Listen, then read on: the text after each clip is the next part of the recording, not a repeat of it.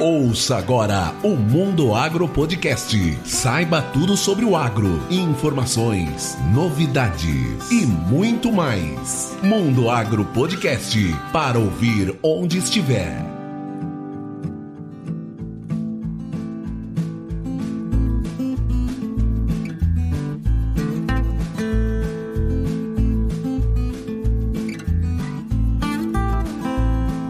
Bem-vindos ao Mundo Agro Podcast, o seu podcast sobre o agronegócio. E o papo de hoje é com o presidente da ProSoja Mato Grosso e vice-presidente da ProSoja Brasil, o Antônio Galvão. Tudo bem, Galvão? Seja bem-vindo ao Mundo Agro Podcast. É, tudo bem, Rogério. Prazer participar do Mundo Agro aí contigo e a gente sabe da, é, da necessidade, sim, de se levar esclarecimento ao, ao produtor rural. Parabéns aí pelo teu podcast. Muito obrigado, obrigado por aceitar esse bate-papo e os, as conversas sempre são muito construtivas. E você tem trazido aí algumas informações e defendido o produtor rural. Então a intenção hoje é a gente bater um papo e falar sobre alguns assuntos que estão em pauta. Nós sabemos que o produtor rural, Galvão, eu gosto de comparar ele como uma equipe de Fórmula 1, sabe? A Fórmula 1 é um esporte que leva em consideração muita tecnologia e o produtor tem pago, ele tem colocado dinheiro dentro da propriedade para receber essa tecnologia que não é barato, né? Mas vira e mexe vem uma lei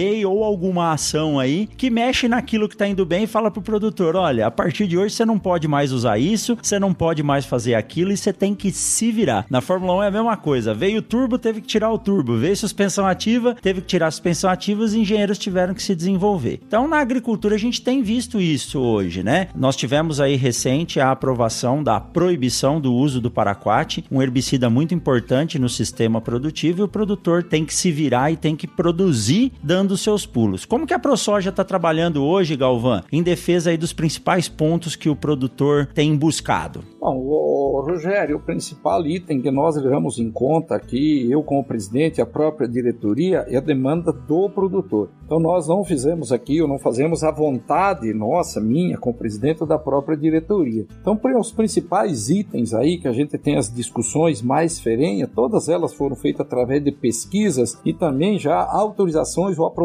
em assembleia. Para você não está aí dizer ter dúvida da representatividade que fez, que é o caso da semente, produção de semente, assim como você falou. O próprio Paraquat também a gente fez essa consulta com o produtor e ele sabe da importância que tem dentro da nossa atividade. E foi por surpresa nossa dessa decisão agora tomada que a gente estava ansioso e esperançoso que realmente tivesse revertido isso aí. Mas nós não desistimos não dessa situação e a informação que nós temos aí que bem breve isso deve sair a liberação no mínimo mínimo do uso dos estoques que, tá, que estão aí hoje no mercado. Você não tem como dizer para o produtor entregar, perder, quem que vai pagar esse dano para ele. Então, quando a gente usa aquela, aquele jargão, aquela terminologia que dizer o governo muito faz quando não nos atrapalha. E, infelizmente, é ainda continua sempre atrapalhando de alguma forma. O próprio Paraquat, aí, por demanda aí de dois, três, aí, meia dúzia de países europeus, que eles estão lá pagando um pecado muito caro de proibição de vários princípios ativos. Hoje mesmo, aí, ontem, saindo saindo pela mídia aí, que eles vão ter que recuperar os neonicotinoides novamente. Isso a gente ouviu da boca dos produtores. A reunião que fizemos em Londres do IOPD, onde junta todos os produtores de oleaginosa do mundo, a quantia que eles estavam perdendo por ter perdido princípios ativos para combate das pragas. Então nós estamos fazendo lavoura, plantações para tratar insetos e não mais o ser humano. Então com é. certeza a gente não desistiu, não vai desistir e é sobre essa questão do paraquat, porque nós não podemos ficar dependentes de um único produto que já está sendo vendido aí, até na faixa de 6 dólares. Agora mesmo, antes de você, a gente gravar, estava falando com uma revenda aí para você ser o substituto para quatro. Nós temos que ter concorrência no mercado. E esse assunto uhum. a gente vai levar ele à frente com certeza. E os estoques a gente tem aí praticamente uma garantia que vai ser liberado sim para ser usado. Principalmente para o uso, né? Porque não quem que vai pagar esses estoques já comprados e disponibilizados aí? Muito complicado isso, né? A, aplicar a sanção eles aplicam mas depois no bolso do produtor é ele que se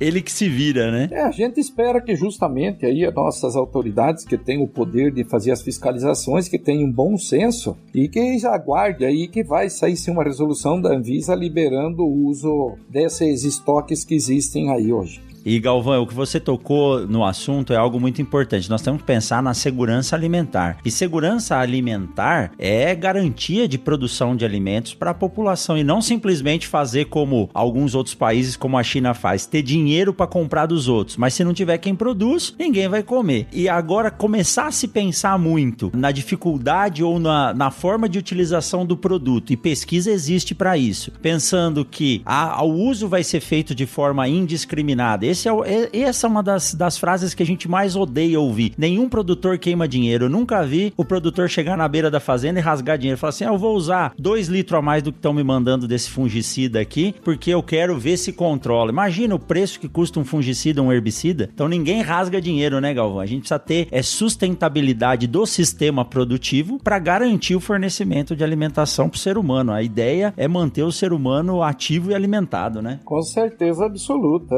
O produtor, nós mesmos como produtores, se a gente pudesse usar o mínimo possível ou pudesse é, trabalhar e produzir esse alimento sem a gente utilizar os defensivos agrícolas, com certeza absoluta não utilizaríamos. Mas eu sempre faço um comparativo, Rogério, que aquele mesmo defensivo que a gente usa, que uns que tem a mania de chamar de veneno, é o mesmo que está na farmácia que chama de remédio. Se ela resolvesse o problema você fazer todo ele numa dose só, você sabe que a praga volta. É a mesma coisa, o remédio que o médico te receita para 30 dias, tu tomar numa vez só, ele vira veneno. Exato. A mesma coisa lá na lavoura. E os custos hoje é que você tem sobre esses defensivos agrícolas, não tem como. É uma palhaçada, uma baboseira aí, interessados, pseudos interessados em meio ambiente, que querem utilizar isso tudo, aplica, fala para isso aí, tenta passar para a sociedade que isso não é verdade de jeito nenhum. A produção de alimento é feita porque é uma necessidade de sobrevivência do ser humano e sem dúvida nenhuma feita com a melhor qualidade, sempre com os menores custos possíveis, onde a gente possa fazer. E isso se resume principalmente é, nos nossos defensivos aí. A gente só usa dentro realmente da necessidade, porque não tem sentido nem nexo dizer de você você querer usar ele a maior se não há necessidade do uso dele. E como academia, eu posso garantir e dizer, viu, Galvão, os estudos sempre são feitos para reduzir as doses e melhorar a eficiência. Então, se tem alguém pesquisando, trabalhando para que algo seja aplicado de forma correta, não tem por que não seguir, né? Não tem por que não seguir. Mas, Mas é isso aí. funciona. Você sabe que isso a gente é. tem que buscar isso aí, a melhor aplicação possível, melhor bico, melhor horário, é, dizer isso tudo que a gente mais busca, porque a tecnologia tecnologia veio para isso. E hoje Exato. o produtor está pagando caro, como você falou inicialmente, mas infelizmente é uma necessidade. A gente tem que fazer esses investimentos para você tentar reduzir o custo de um lado e a eficiência desse produto do outro, né? Que isso acaba virando em margem de lucro melhor também para quem está na atividade. E estão conseguindo, né, Galvão? Se a gente observar esses gráficos que a gente vê pela internet aí da USDA, a evolução da produção de grãos no Brasil e da exportação mostra que nos últimos 10, 15 anos, nós conseguimos dobrar a produção. Você lembra bem, eu te conheço desde 2006. Quando eu cheguei aqui em 2006, no Mato Grosso, em Sinop, a produtividade era baixa e tinha pouca área sendo utilizada. A gente dobrou a área e mais do que quadruplicou a produção. Então a eficiência disso é, é muito grande, né?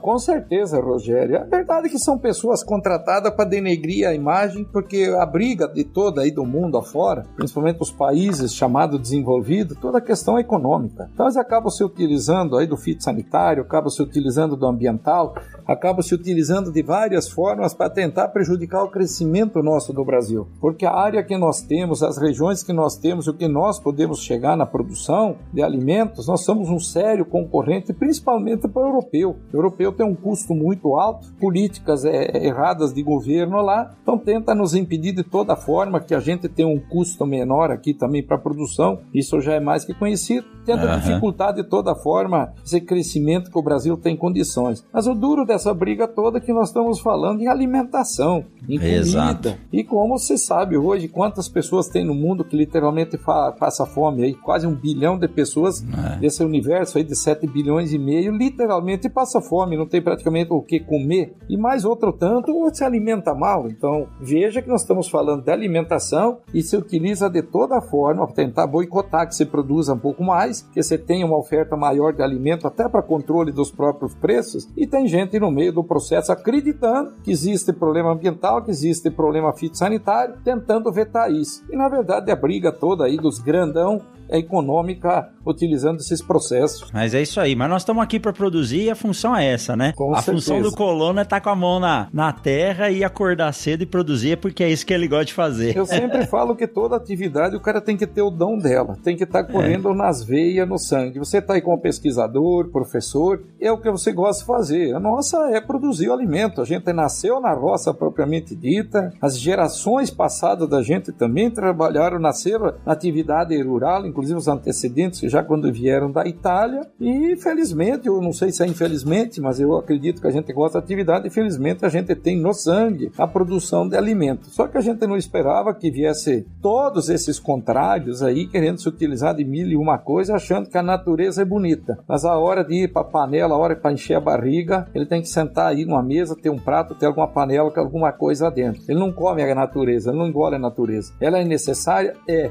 parte dela. A outra parte é para sobrevivência na produção de alimento, com certeza, Rogério. Mas isso aí mudou, viu, Galvão? É, é, fazer o que gosta é essencial, porque você não trabalha. E hoje tem uma frase que eu gosto muito, quando era mais novo o pessoal falava, se você não estudar, você vai para a roça. Hoje a tecnologia é tão grande e, e, o emprego é tão bom na roça que pro menino você fala, hoje, ó, você tem que estudar para poder ir para a roça. Isso que nos anima e vale a pena, viu? É, Rogério, isso aí com certeza absoluta que essas tecnologias que tem nossas máquinas hoje, na roça não vai mais quem não for estudar. Ele está invertendo o processo. Está muito mais fácil você arrumar trabalho sem estudo no centro urbano hoje do que menos na agricultura tecnificada, do jeito que a nossa aqui no Brasil, do modo geral. Principalmente em Mato Grosso aqui, que a gente tem tudo que o cara possa imaginar no mundo de tecnologia. E para poder acionar, tocar, entender conhecer, precisa de muita escola, de muito estudo, com certeza.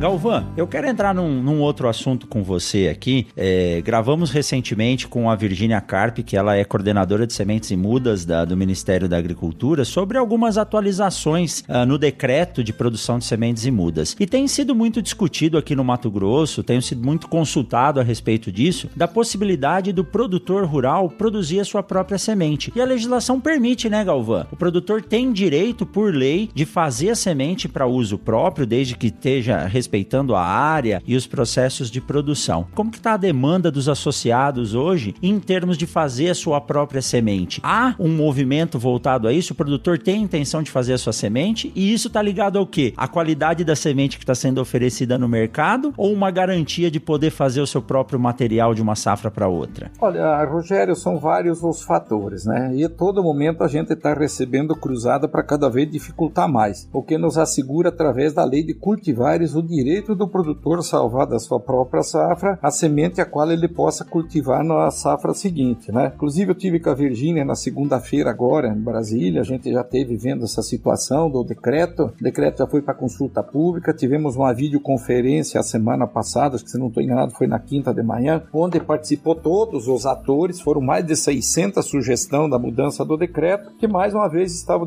tentando dificultar a vida nossa. Mas graças a Deus a gente foi vitorioso dentro dentro das demandas nossas, aonde já está definido que será inserido sim a obrigatoriedade do vigor nessas sementes Assim como no próximo passo a gente elevar agora a mudança da, da, da, questão também do aceite da semente, mas é em outra situação que nós vamos começar a trabalhar também, e definir qual seria o percentual mínimo de vigor também nessas sementes. Então a gente tem trabalhado muito sobre isso, as entidades, a ProSoja, a ProSoja Brasil, outras, a, outras entidades que representam o produtor em outro segmento, com a própria Abramilho e assim para frente, né, Rogério? Agora, o que leva muito o produtor a querer fazer a semente dele, principalmente, Rogério, é os dois fatores que você citou aí. O principal deles é qualidade. Ainda vai no campo um número muito alto de semente abaixo desse padrão mínimo de 80%, que chega a ser ridículo você falar que pode botar uma semente que ah, deu 80% no mandato. Então isso é ridículo. E agora incluiu o vigor. E também os próprios materiais, como você falou. O produtor pede, ele faz o pedido, paga essa semente, chega na hora da entrega, vem aí o obtentor dizendo que perdeu semente, a sementeira que não pode pode entregar aquela, aquela semente, tarará, com vários motivos, razão que a gente já percebeu em muitas delas que não é verdade. Você está oferecendo semente no mercado aí e está dizendo que não tem para entregar. Então são os dois principais objetivos é esse, você garantir aquele material ao qual você gosta de plantar, que você melhor se adapta contigo na tua propriedade, na tua região, e também para você ter uma segurança muito maior na qualidade da semente que você vai plantar. Esses são os dois principais objetivos aí. E com certeza também um terceiro,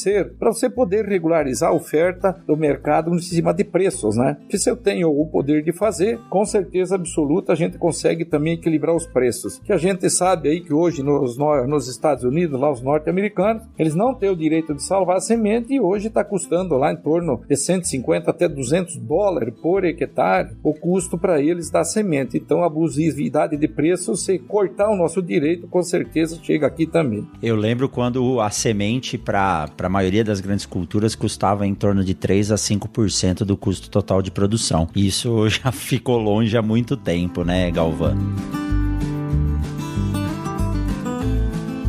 Contribuindo aí com o que você colocou, Galvão, dentro dos dilemas que o produtor tem, ter a semente na hora de plantar. Então o produtor ele fica muito ansioso e com razão, eu não nego essa ansiedade, porque nós estamos aqui agora, né, na reta final para começar o plantio, aguardando as chuvas chegarem e estabilizarem. Então o produtor ele sabe que ele não pode guardar essa semente na fazenda dele porque ele tem que investir numa estrutura muito grande e adequada para poder ter um armazém climatizado. Aqui a gente não consegue guardar a semente principalmente de soja, sem ser climatizada, se ele quiser ter a semente guardadinha ali para a hora que largar o plantio ele poder plantar. Então ele depende muito da entrega da sementeira. Então ele fica nesse dilema de ter a semente na hora certa. Segundo também, essa questão de receber a semente e ter que avaliar se ela está mesmo com o potencial que está indicado no boletim e se ele vai conseguir atingir a população. Nós estávamos conversando aqui antes de iniciar a gravação, a duração, o tempo que o produtor precisa entre receber essa semente, fazer um teste de canteiro para poder fazer o cálculo de stand ou reclamar a troca dessa semente, né, Galvão? E parece que isso foi algo que vocês conseguiram nesse novo decreto de sementes, uma amplitude maior de tempo para que o produtor possa avaliar os lotes que ele recebe. É, hoje o decreto ele dá único direito para o produtor no momento que chegou a semente em sua propriedade de 10 dias, né? Nós solicitamos 30 dias. Foi liberado já pelo Ministério, menos na nossa conversa já preliminar, os 15 dias, mas ele é muito pouco.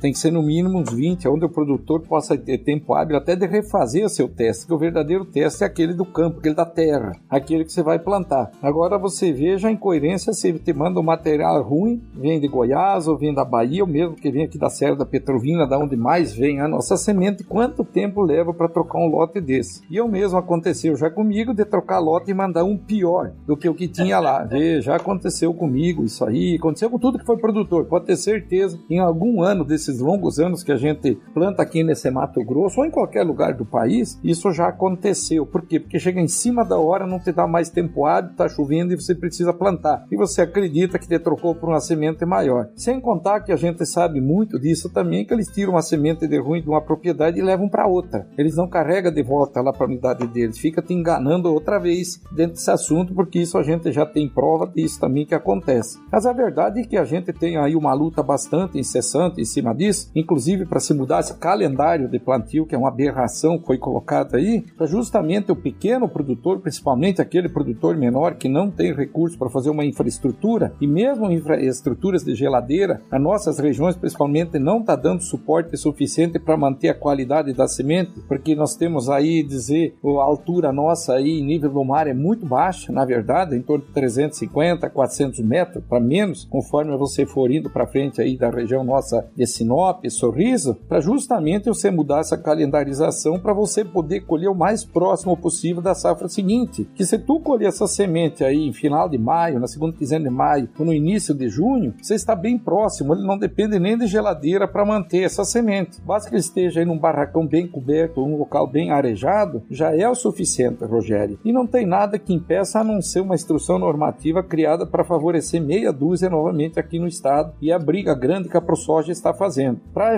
tomar essas decisões, a gente buscar essa mudança de calendário, nós fizemos pesquisa anual com o produtor da vontade dele. E na pesquisa recente é, é, elaborada pela ProSoja, 74,5% com toda a polêmica que aconteceu sobre esse assunto aí, que está acontecendo, na verdade, ainda quer que a ProSoja continue lutando para que seja mudado esse calendário para plantar a própria semente, tá? Não vamos falar que em soja comercial, que também ela não é viável, mas aqui se utiliza aí os primeiros dias de fevereiro para a gente poder fazer isso. Então você veja que o produtor, como eu falei no início, nós atendemos a demanda do produtor, coisa que já anteriormente aqui tinha muita coisa que o produtor queria, as outras diretorias, outros presidentes deixavam de lado e não, não, não tocavam, nós estamos tocando. Então a gente ouve o produtor, aprovamos em assembleia tudo isso que está acontecendo aí, e o produtor reiterou nessa pesquisa 74,5% dele favorável que a ProSoja continue lutando essa mudança de data de plantio. E tivemos 20% contrário. E os outros 5,5% não responderam, né? E Galvão, é, muitas vezes acham que o Mato Grosso ele é composto de grandes propriedades, mas eu sei de alguns dados da associação que a grande maioria dos produtores são produtores aí abaixo dos 500 hectares e a, e a necessidade desse produtor conseguir manejar e receber essa semente, receber os outros insumos na fazenda é bem difícil. Então confirma isso, né? Nós temos aí a grande maioria dos produtores do Mato Grosso de pequenos a médios, né? Mais de 50% dos produtores, 53% planta abaixo de 500 hectares, tá? E hoje você tem praticamente 80% que planta abaixo de 1.000 hectares. E da base, 90% deles vai de 3 mil para menos. Então você veja a incoerência de achar que quem planta soja no Mato Grosso tudo é mega produtor. Temos megas produtores, temos sim, 20 e poucos por cento das áreas são plantadas mais ou menos por 1,5% dos produtores. Agora esse restante das áreas é dividido nos outros milhares. Então são números aí bastante alarmantes. A gente pegou esses números também com o próprio Ideia, onde ele reflete dentro do que eu estou te falando, Rogério. Então você veja que quando você fala qualquer coisa do produtor rural de Mato Grosso, todo mundo lembra no mega produtor. E na verdade isso não acontece, que a grande maioria, a grande massa planta abaixo de mil hectares aqui no estado. Aí o cara pensa, mas mil hectares é bastante. Não, concordo, é uma boa lavoura, com certeza absoluta. Mas o nosso nível de distância e os custos que nós temos é considerado hoje aqui uma pequena propriedade abaixo de mil hectares, com certeza. Não podemos olhar os números do Paraná, os números do próprio Rio Grande do Sul, onde temos aí é, as propriedades bem menores, quando a gente veio oriundo de lá, já veio para buscar uma oportunidade melhor nessas regiões, já 34 anos em Sinop, Rogério, fiz fiz esses dias agora, dia 5 de setembro, que a gente chegou aí, Justamente por quê? Porque a gente tem a produção de alimento na veia, no nosso sangue, e a oferta estava aqui nesse Mato Grosso e continua aqui. Então é um disparate achar que o produtor de soja hoje, de milho, no Mato Grosso, seja grandes produtores.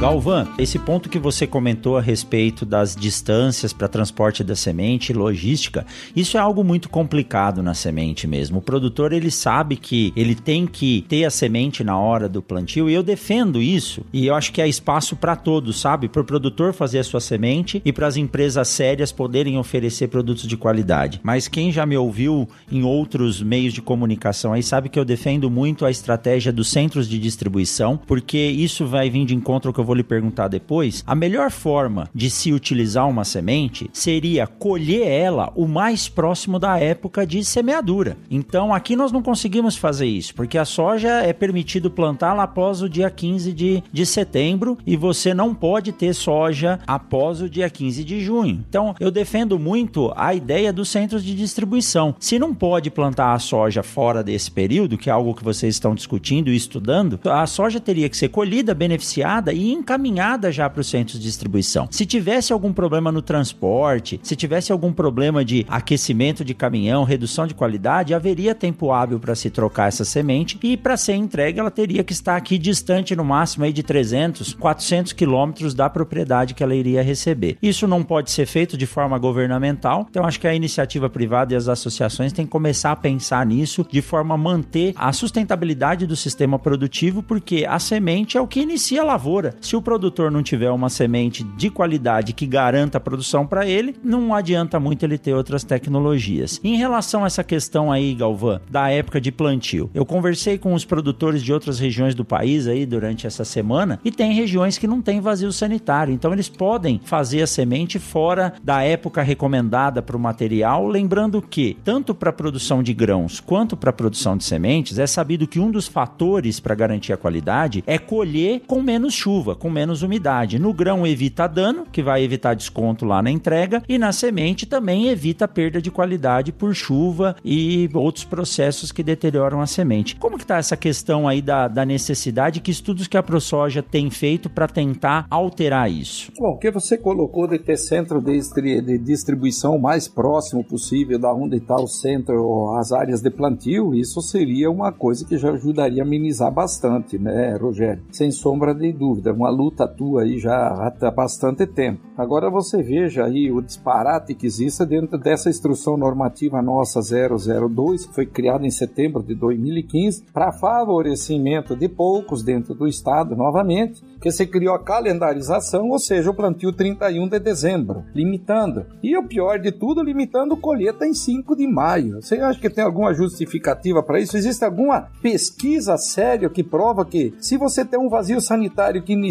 dia 15 de junho, por que, que tem que ter a última colheita até dia 5 de maio? Aí vem a pergunta: o que, que essa instrução normativa favoreceu quem com isso? Não foi o pequeno, o médio produtor, o produtor de soja comercial. E o pior de tudo, quando você fala nossos estados vizinhos, todos eles têm, sim, têm vazio sanitário. Tocantins tem vazio sanitário. Tivemos lá recentemente, você viu a matéria, tem 66 mil hectares autorizados lá pelo órgão de defesa para se plantar essa semente dentro do vazio sanitário e está tudo normal, está tudo beleza. Ah, isso, aquilo acontece, não tem ferrugem. Está tomada de ferrugem aquelas lavouras, tomada de ferrugem, todas elas estivemos lá, tivemos é, pesquisadores renomados, aí você conhece o próprio Zambulinho, lá Zambulinho também acompanhou, fizemos fizemos uma reportagem e o mais agravante de tudo ainda é isso. Lá inibe o direito do produtor fazer sua semente salva. Só pode plantar multiplicador de semente. Então veja o absurdo. Isso acontece também dentro de Goiás. É isso a mesma coisa aqui com vazio sanitário com tudo. Então veja que o vazio sanitário deles vai até o final de setembro, que lá é de 1 de julho no Tocantins, e eles estão liberados para essa soja ser colhida até o final de setembro também. Olha o absurdo, nós vamos ter soja nascida aqui em Mato Grosso, aí também no Pará, porque também começa o plantio dia 16, que foi ontem, no caso, e Goiás começa o dia 25 agora de setembro. Então, o disparate que existe nisso. Ah, temos algumas pesquisas. Cadê as pesquisas? Ninguém tem para te apresentar, Rogério. Então, isso é uma vergonha, para dizer a verdade. Envolve aí empresas de renome, inclusive a nossa empresa de pesquisa brasileira dentro disso, que alega que lá pode por conta do sistema de você a irrigação que é submersa sair por canalização e está tomada de ferrugem tanto ali como dentro de Goiás. Então nós vamos aguardar ver o que, que isso vai se acontecer. As denúncias estão todas formatadas. O Ministério da Agricultura está sabendo disso,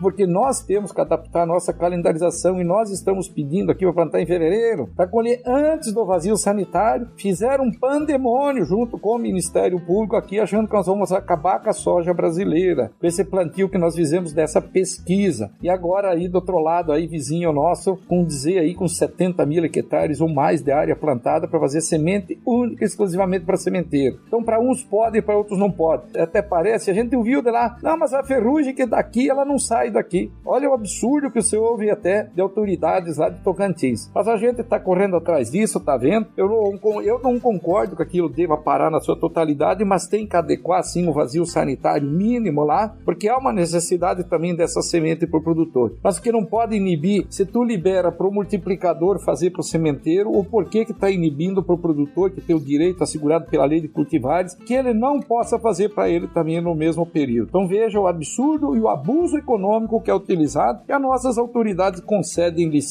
para fazer isso, que é o caso da DAPEC lá no Tocantins, que é o órgão responsável para isso. É, os direitos têm que ser iguais, né, Galvão? E... A lei assegura isso, né? Mas lá parece que a lei passou longe de lá. Eu, como professor e pesquisador, eu não nego que há sim um receio muito grande quanto à ponte da ferrugem em plantios consecutivos. Isso é algo que tem que ser controlado, que nós temos que ter cuidados, mas existe tecnologia, né? E se não existem pesquisas até agora que comprovam Isso está mais do que na hora da gente começar a trabalhar para desenvolver pesquisas em amplo espectro, não só no Mato Grosso, mas em outras regiões, para viabilizar isso ou realmente comprovar que não pode ser feito, né? Nós, a ProSoja, e eu, o próprio produtor na nossa pesquisa apontou isso, vazio sanitário sagrado. Não tem que ter nem para pesquisa de tipo nenhum soja. A pesquisa maior é garantir a produção de soja no período normal. E é o caso nosso aqui do Mato Grosso, que veio denúncia para nós agora de ferrugem asiática aí, em áreas em áreas de pesquisa de apuração de materiais aqui no estado. Engraçado que ele era limitado até a instrução normativa 001 de janeiro de 2015, era limitado até 31 de julho, né? Quando uhum. veio a instrução normativa 002 em setembro de 2015, liberaram para eles fazer pesquisa também o ano inteiro, os 365 dias do ano. Quando fizemos aquela denúncia bem recente aí, que veio, chegou até nós que teríamos ferrugem asiática, fomos criticados. Mas pedimos licença para as empresas para poder entrar nas áreas e verificar. Simplesmente uma que mandou ofício para nós não nos respondeu até hoje, e as outras vocês sabem, inclusive a informação que veio que foram lá destruir os campos. Eu me pergunto por quê, Rogério? Que destruíram e não deixaram nós entrar lá. Então quer dizer que para uns pode tudo e para outros rigores da lei e outras benécias da lei. Então isso nós não concordamos. O vazio sanitário ele tem que ser respeitado, que ele é mais do que provado que ele é suficiente para quebrar Ponte Verde para tudo, inclusive de pragas, inclusive de doenças, Rogério. É importantíssimo. Ele surgiu e melhorou muito a qualidade da produção, né, Galvão? Com ele certeza. tem que ser mantido. Isso também é um problema que nós vimos, né, Galvão? Fica aqui é uma, uma questão que teria que ser melhorada com a manutenção das nossas estradas. E às vezes você viajando na estrada e vê muita soja, algodão, né, que cai dos caminhões e fica na beira da estrada, que funciona também como uma ponte. Então, o controle ele tem que ser massivo e geral, porque senão quem sofre mesmo lá na ponta é o produtor, né? Com certeza quem está na linha da ponta que, que faz a produção, né, Rogério? A gente sabe da importância da pesquisa, Rogério, mas pesquisa séria com pesquisador sério. E a gente sabe que sobre essa calendarização não houve pesquisa nenhuma para embasar isso, não tem trabalho nenhum. Nós já fizemos duas, as duas foram já aceitas pela comunidade científica no Canadá e já foram publicadas em revistas científicas que não tem comparativo do uso menor de defensivos e a menor incidência de ferrugem asiática no comparativo do mês de dezembro, que quem fez a semente buscou o último momento de plantar para poder colher o mais próximo possível do plantio em relação a fevereiro. E ainda querem se manter um calendário desse? Pesquisadores aí, entre aspas, que se intitulam pesquisadores, sabe que não tem pesquisa, ao menos nesse assunto na mão, que às vezes a gente, quando fala isso, eles querem se sentir ofendidos, a gente pede para que traga a pesquisa, eles não têm na mão, sobre esse assunto nesse comparativo. Não vamos dizer que não seja pesquisadores em outras áreas, outros momentos, em outras datas, mas nesse comparativo, ninguém tem nada a não ser aqui a ProSoja, que encomendou junto à Fundação Roverde, Verde. A primeira pesquisa com o professor Erlei, na segunda pesquisa já com o Laércio Zambulim acompanhando e vendo essa situação. E como você pode vir falar que pode proibir o produtor de ter soja no período, vamos até dizer que seja janeiro, fevereiro, março, abril, se ela está instalada em mais de um milhão de hectares, aí praticamente um milhão de hectares de algodão tem soja é, voluntária no meio desse algodão. Recebendo quanta carga de fungicida que você faz no algodão e pega nessa soja, qual é a lógica de um pesquisador falar que não pode, porque vai quebrar Ponte Verde, porque vai de doença, sabendo que nós temos uma segunda cultura, especialmente o algodão, por conta de ser duas plantas de folha larga, e você não consegue eliminar essa soja usando os herbicidas. Então, o que, que o cara tem para dizer? O cara querer entrar numa discussão dessa, se o algodão está cheio de soja no meio também. Então, não tem resposta do tal do cientista, do tal do pesquisador, quando você indaga isso. Então, a gente tem que respeitar, sim, o pesquisador e a pesquisa, mas que ela seja séria, que ele se faça comparativo, porque através dela é que a gente consegue melhorar com certeza a produção, a produtividade, inclusive todo o sentido, Rogério. É isso aí, a ciência tá aí para isso. Então, fica aqui, ó, puxando a brasa para minha sardinha, viu, Galvão? Eu sei que a, a ProSoja tem muito interesse nisso, que incentive as pesquisas, financie também pesquisas para que a gente possa desenvolver trabalhos e sanar logo esse problema, garantindo uma calendarização adequada aí para o produtor. Com certeza tem que sim se buscar a melhor época, que é mais do que provado que para quebrar essa ponte verde, como já falei, os 90 dias de vazio sanitário é suficiente. Então não tem justificativa para se manter da forma que está aí colocado. E ela foi feita sem pesquisas, conforme consta na Lei Federal Instrução Normativa 002-2007 do MAPA, que tem que ter essa pesquisa e não fizeram. Sabe-se que foi feito aí politicamente para tirar favor e proveito aí de meia dúzia de dentro do Estado novamente. E a ProSoja briga pelos milhares e pela maioria do produtor dela. Nós trabalhamos e, e brigamos no bom sentido, buscamos é, as soluções e as mudanças necessárias que a grande maioria do produtor nos pede. E é isso que é, foi o objetivo dessa diretoria e graças a Deus a gente seguiu a risca o que o produtor espera da sua entidade. Perfeito, Galvão. Muito obrigado, viu, por esse bate-papo, pelo esclarecimento e por mostrar o ponto de vista da, da AproSoja, da Associação dos Produtores, e a representatividade aí que é muito importante. O produtor rural unido, ele consegue sim defender os seus direitos e garantir o que é algo que não precisaria ser garantido, que está na lei, que é produzir o nosso alimento aí de cada dia.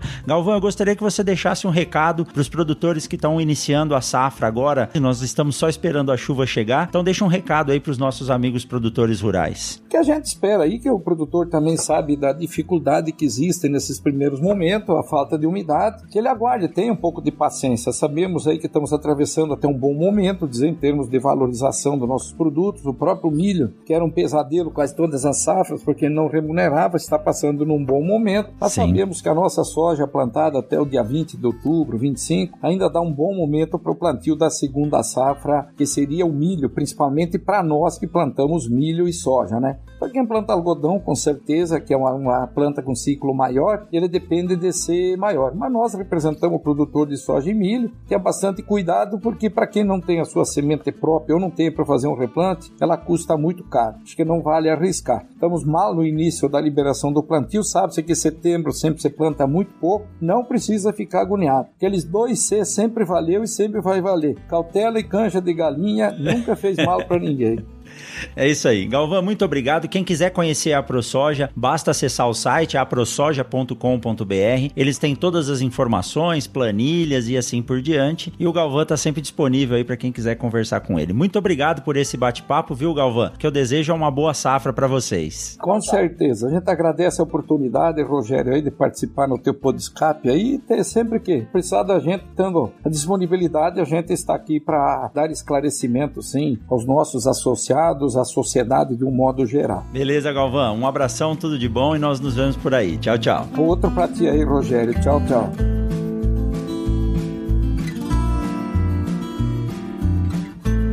Que legal, que legal, que super bate-papo. E meus parabéns. Se você chegou até aqui é porque você ouviu o episódio inteiro. Ajude-nos a divulgar o Mundo Agro Podcast. Podcast é assim, a gente divulga no boca a boca. Mande um WhatsApp e compartilhe o link desse episódio, nos ajudando a crescer cada vez mais. Muito bom, pessoal. Tchau, tchau e até semana que vem.